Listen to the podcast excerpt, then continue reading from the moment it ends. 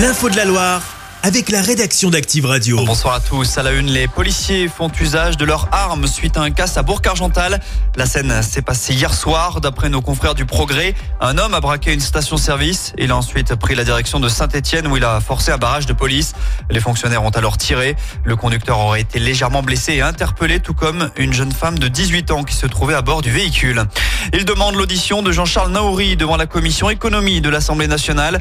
Le député ligérien Jean-Pierre Tête souhaite que le le PDG de Casino soit convoqué. Le but, qu'il s'explique sur les dérives financières et la faillite du groupe stéphanois de grande distribution. Autre entreprise en difficulté, Indexia à Rouen. La situation de l'ex-femme a attiré l'attention des équipes de TF1. L'émission Grand Reportage y accordera un épisode ce samedi après le JT de 13h. Les journalistes ont notamment pu interroger les différents représentants syndicaux rouennais.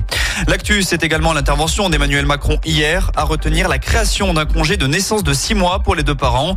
Au chapitre économie, le chef de l'État souhaite des mesures pour permettre de mieux gagner sa vie au travail, avec notamment des fonctionnaires davantage rémunérés au mérite. Une confirmation également avec 2 milliards d'euros de baisse d'impôts prévus pour les classes moyennes en 2025.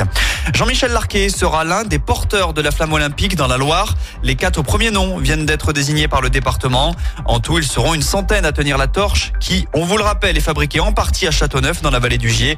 Celle-ci fera escale chez nous le 22 juin prochain et la gymnaste Laurette Charpie fait également en partie des porteurs de Du côté de l'Etra, la saison est terminée pour Stéphane Diarra. L'ailier stéphanois, sorti sur blessure lors de la rencontre amicale contre Grenoble au début de l'année, souffre d'une rupture partielle du ligament croisé antérieur du genou gauche.